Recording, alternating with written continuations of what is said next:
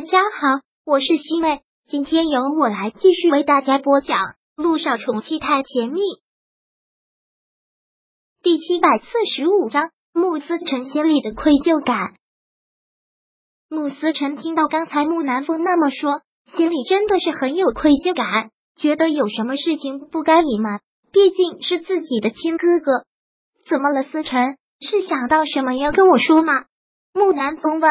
他真的是很期待他能跟自己说什么。穆思辰现在真的是有一股冲动，想要把所有的事情都告诉他，但又想着连一千叮咛万嘱咐，想着他那么费心思的要隐瞒彼得医生，想了想，还是要把要说的话都吞了回去，有些不自然的笑了笑，摇了摇头，说道：“其实也没什么，就是希望哥哥你要多注意身体，我可能是身体不好。”所以觉得没什么比身体更重要的。慕思成思来想去，还是什么都没有说。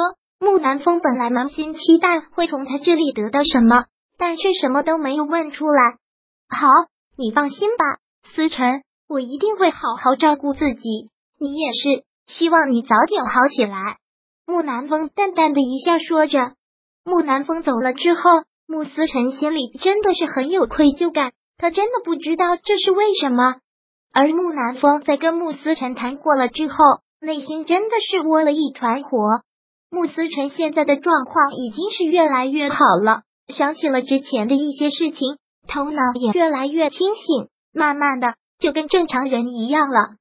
不，不仅仅是跟正常人一样，他就是个天才，他学什么东西都快，而且现在他也不厌烦就学经商管理这一块，相信很快他就能够学透了。如此一来，老爷子就会对外宣称要把天灵酒庄交给他，那他呢一无所有。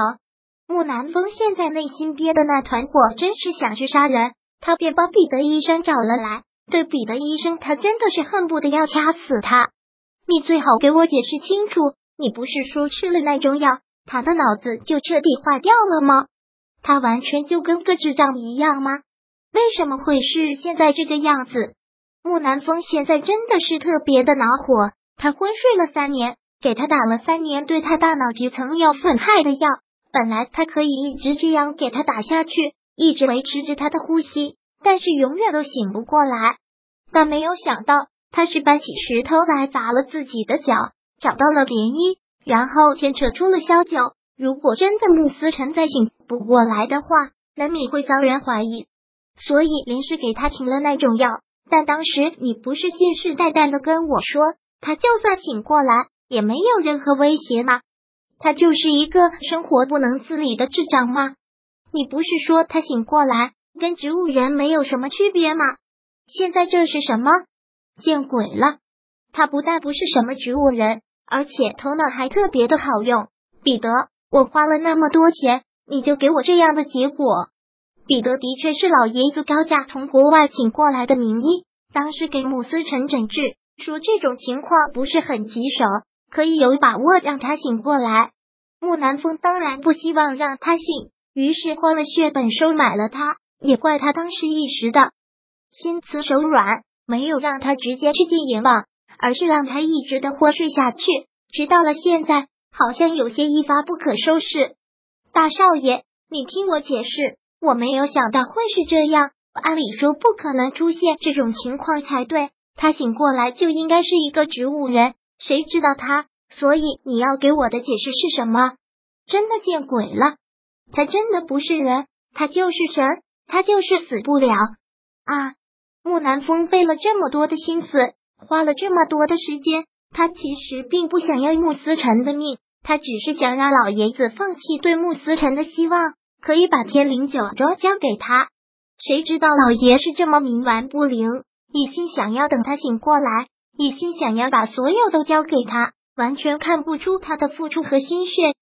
彼得看到他如此的生气，吓得在一边也不敢说话。木南风现在真的有种冲动想法，想把这里的一切都得砸了，但他不能，只能是强忍着。那现在要怎么办？他已经是慢慢的在好转了。我想用不了多长的时间，老爷子就会把天灵酒庄交给他了。那我要怎么办？我什么都得不到，我血本无归。我一无所有。对此，彼得也不知道该怎么办，就这样沉默了好一会儿，他才又怯怯的问道：“那现在该怎么办？穆思辰他对你有怀疑了吗？刚才我已经试探过了，他明显有事情瞒着我，但通过他的眼睛，我也看得出来，他对我并没有任何的怀疑，而且对于他对我的隐瞒还有所愧疚。”所以也就证明了我之前的想法，是涟漪对我有怀疑了。那个女人真的是麻烦的很。我跟着他们一起出去的时候，她总想方设法的要甩掉我。彼得对涟漪也是厌恶的很。我还真是搬起石头砸向自己的脚。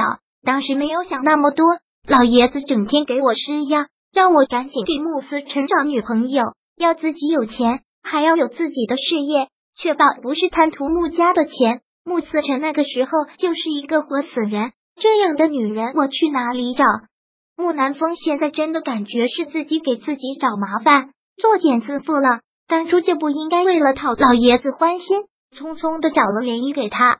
那个女人的确是难缠的很，还有她的那个闺蜜是一个医生，这就更难办了。我们给穆思辰开的药，他们要是真不放心。很容易会发现破绽，到时候真的抓住了我们的把柄。那木南风现在担心的也是这个，有一个医生在，真的是很让人头大。